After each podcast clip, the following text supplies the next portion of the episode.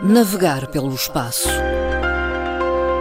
Um momento na rádio para compreender a astronomia e o universo. Colaboração da Associação de Astronomia da Madeira.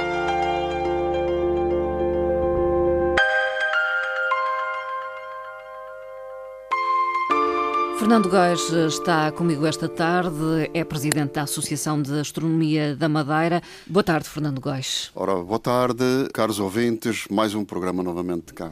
E hoje vamos falar de poluição luminosa. De que forma uh, a luz, a luz artificial, pode uh, ter implicações na observação uh, dos astros? Este é um tema que, eh, no momento atual, eh, é muito pertinente.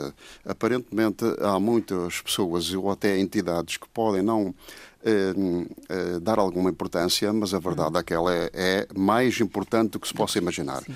Em termos de astronomia, é nessa vertente que nós vamos falar essencialmente, mas a verdade é que vamos começar por uma, por uma questão que é esta, que é, é referido pelo um, diretor do Centro de Português de Iluminação. Tem uma, tem uma frase extremamente importante uhum. quando ele nos diz eh, as pessoas ou as entidades que regulam a iluminação pública pensam e até quase que fazem isso de lei. 10 postos de iluminação é precisamente igual como 10 polícias de vigilância. Portanto, e, utilizam a iluminação como, digamos, eh, para a segurança das, só das populações. exclusivamente para a segurança. Porque a verdade é esta: nós temos milhões de lâmpadas a iluminarem as ruas e não só as ruas, como fachadas dos edifícios, etc. E a publicidade, que é uma coisa caótica, mas a verdade é que não existe regulação, chamamos assim, não existe legislação específica para isto.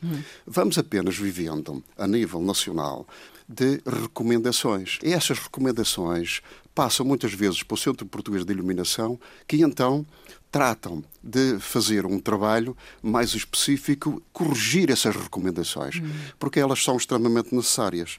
E porque hum. sabemos todos que a forma caótica como foi localizada e regulada, propriamente dita, a iluminação nas ruas, hum. Chegamos hoje a uma situação que é insustentável. Hum. Todos nós sabemos que a iluminação reverte em poluição luminosa quando se perde, há desperdício de energia e há influência na vida humana ou até na vida terrestre, na vida dos seres vivos. Todos nós sabemos isto, quer os biólogos eh, têm essa vertente que é extremamente importante, quer os astrónomos. Portanto, estamos todos associados numa, numa mesma dinâmica que pretende não só corrigir, mas alterar e dar não mais iluminação, mas melhor iluminação. E isto passa por várias uhum. vertentes. Primeiro, é fazer com que essa iluminação seja corrigida, mas seja corrigida de uma forma equilibrada. Uhum. Nós não podemos iluminar a qualquer preço, quer os nossos casos que por aí já começa eh, a ser feita e as pessoas estão sensibilizadas para que essas correções se possam fazer através da implementação de luzes ou fontes luminosas de baixa intensidade, mas não só de baixa intensidade, como também de temperaturas diferentes e com a potência totalmente alterada e corrigida para uh, formas regulares. Sabemos que as pessoas, quando chegam a casa e se não utilizam essa correção e se não estão sensibilizadas para que a sua iluminação pública que está direcionada para a sua casa, podem ter algumas contrariedades na sua forma de vida. Uhum. Uma delas é, por exemplo, se a iluminação pública está eh, direcionada diretamente para as janelas de uma casa, o que é que acontece com uh, as pessoas que pretendem enfim, descansar, descansar, ter o seu descanso regular. Interfere. Isto interfere e depois este incômodo uhum. é uma coisa que tem algumas consequências. O que, é, o que é que se verifica no momento atual? Na Madeira, onde não existe um ponto que seja praticamente, onde não existe a poluição luminosa, uhum. há apenas três ou quatro lugares de exceção. Esses lugares de exceção, e alguns entre aspas, são apenas a Achada do Teixeira, por exemplo, uhum. é o Paulo da Serra e uhum. o Pico do Arieiro, mas ainda condicionado pela iluminação que lá existe e que penso que vai ser corrigido nos próximos tempos pela implementação de telescópios que lá vão ser uhum. colocados. E depois o, o sítio onde nós estamos, que é o chão da Arieira. Sim. Fora isto, a Madeira não tem. Precisa de ser regulada. Não há muito tempo, em 2019, a Câmara Municipal de Santa Cruz entendeu por bem, e aí nós louvamos esta posição, de, com a Sociedade Portuguesa das Aves, fazer uma um estudo e um projeto de iluminação público que alterou muitas coisas. Mas tendam a ver diretamente, isso é pena que tenha sido uhum. só por aí, com a questão das, das aves, aves, marinhas. Um projeto destes não pode ser só as aves marinhas, é? tem que ser os insectos, uhum. tem, tem que ser, enfim, uh, os astros, tem que ser tudo. Mas, de qualquer maneira, alguma coisa se fez, uhum. é positivo. Gostaria de ver medidas idênticas implementadas em uh, outros municípios a Câmara do Funchal já está sensibilizada e já pretende também fazer essas alterações. Uhum. Mas não só a Câmara do Funchal, como também outras câmaras. Sim. Eu sei, tenho conhecimento que isso já existe. Portanto, a nível nacional, já existem quatro ou cinco que têm essa uh, alteração e que estão a corrigir em larga escala. Hum. Um deles é, por exemplo, onde se citou o Alqueva. Portanto, Reguengos, e, enfim, Alcácer, etc., tem já algumas alterações. E o Alqueva é um exemplo daquilo que está a ser feito em termos de correção e alteração. Podemos ali olhar o, céu, temos ali uma proteção à vida marinha, ou chamamos-lhe aqui um, os lagos artificiais, em que é de facto exemplar a forma como eles estão a conduzir. Mas à parte disto, é significativo que isto exista quer a nível nacional, existem casos na Irlanda em larga escala, hum. casos na Alemanha também já, e até países dos antigos países de leste. É o futuro, digamos assim, eh, e, olharmos e, para a iluminação pública ou privada, mas que tenha efeitos eh, no exterior das nossas e, casas, eh, de forma enfim, organizada e pensada. Exatamente.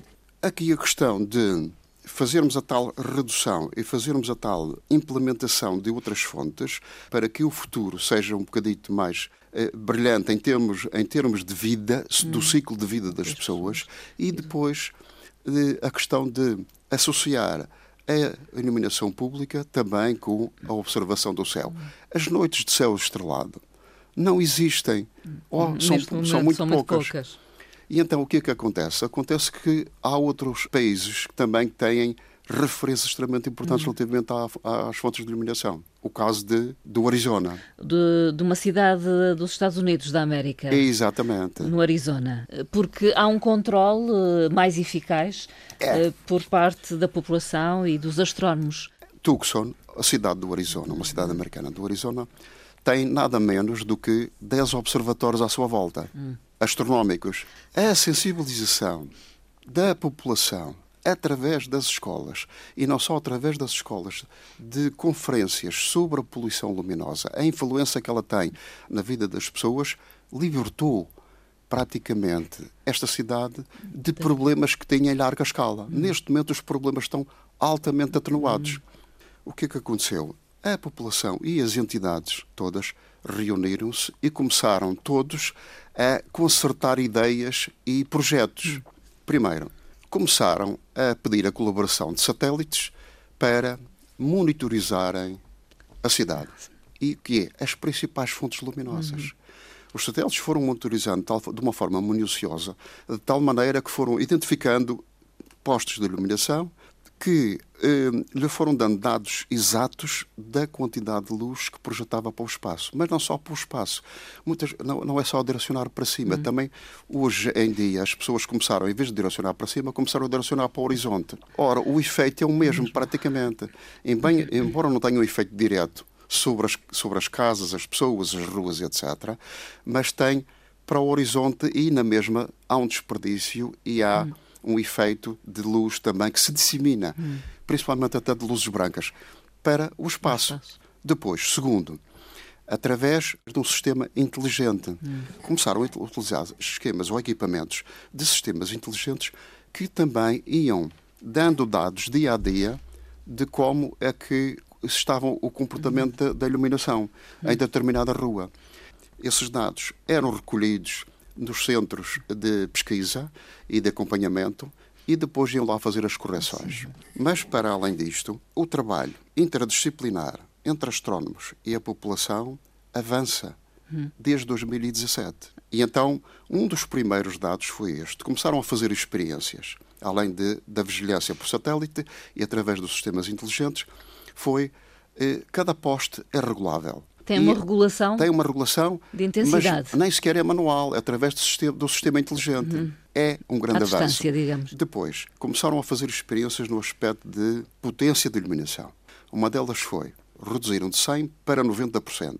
Qual era a percentagem de brilho para o céu que lhe davam? À volta de 6, 7%. O que é que fizeram? De forma mais radical, à noite, a partir da meia-noite, reduziram para 30%. Hum. Voltaram novamente a fazer essa monitorização e detectaram uma coisa, que ela era pouco insignificante. Hum. Quer dizer, de 6 e 7 reduzia para 5. Então, o que é que se passa com as luzes?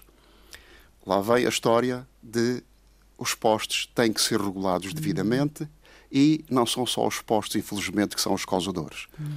Os principais culpados da poluição luminosa, portanto, destes vestígios Sim. de luz em excesso, tinha a ver com é, os outdoors, publicidade, fachadas dos edifícios públicos, uhum. que em grande escala são privados. Uhum.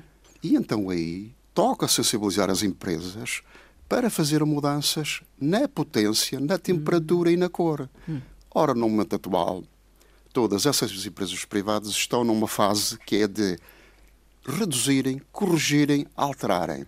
E então o efeito de há dois anos para cá é um efeito radical. Sim, é uma mudança. Quase que radical. não precisam de desligar a iluminação a partir da meia-noite. Ela já deixa ver o céu estrelado da cidade. Porque, enfim, a poluição luminosa tem essa interferência na observação dos astros. Nós, quando estamos no Funchal, e a fazer uma observação para o público.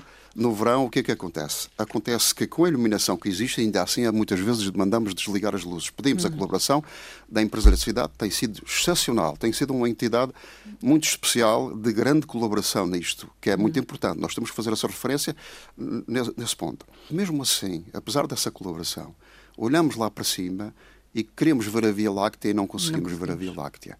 Queremos ver a estrela polar e não conseguimos ver a estrela polar, ou então de uma forma diminuta.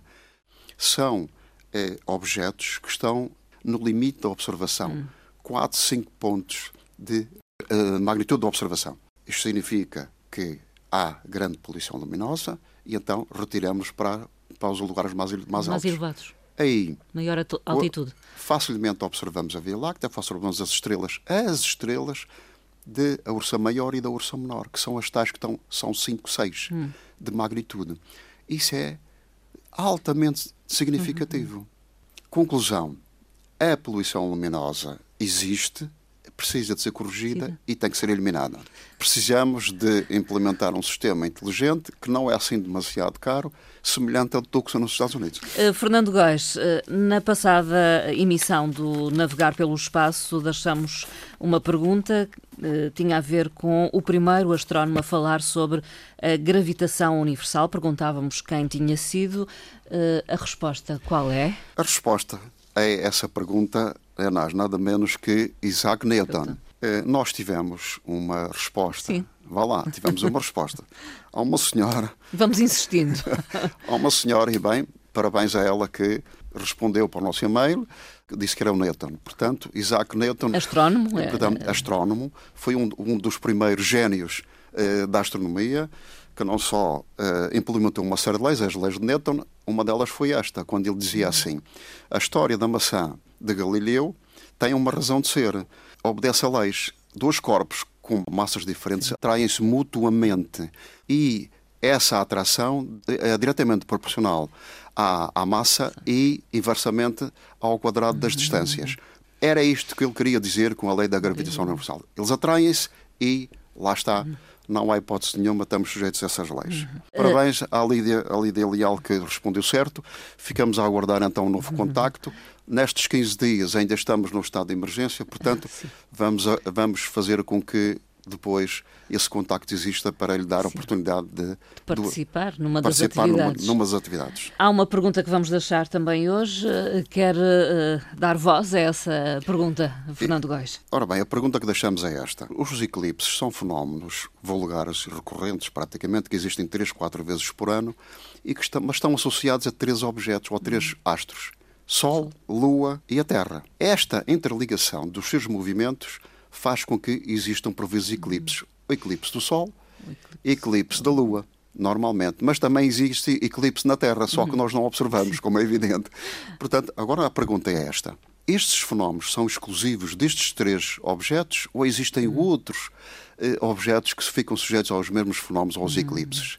Ora bem, é esta a pergunta que nós queremos que as pessoas respondam. E podem responder para, vamos Podem recordar... responder para a nossa página do Facebook ou então, melhor, para o nosso e-mail. O e-mail é aam.astronomiamadeira.pt Fica esse convite. Muito obrigada, Fernando Góis, e até a obrigado, próxima até conversa. próxima em breve. também este. Obrigada. obrigado.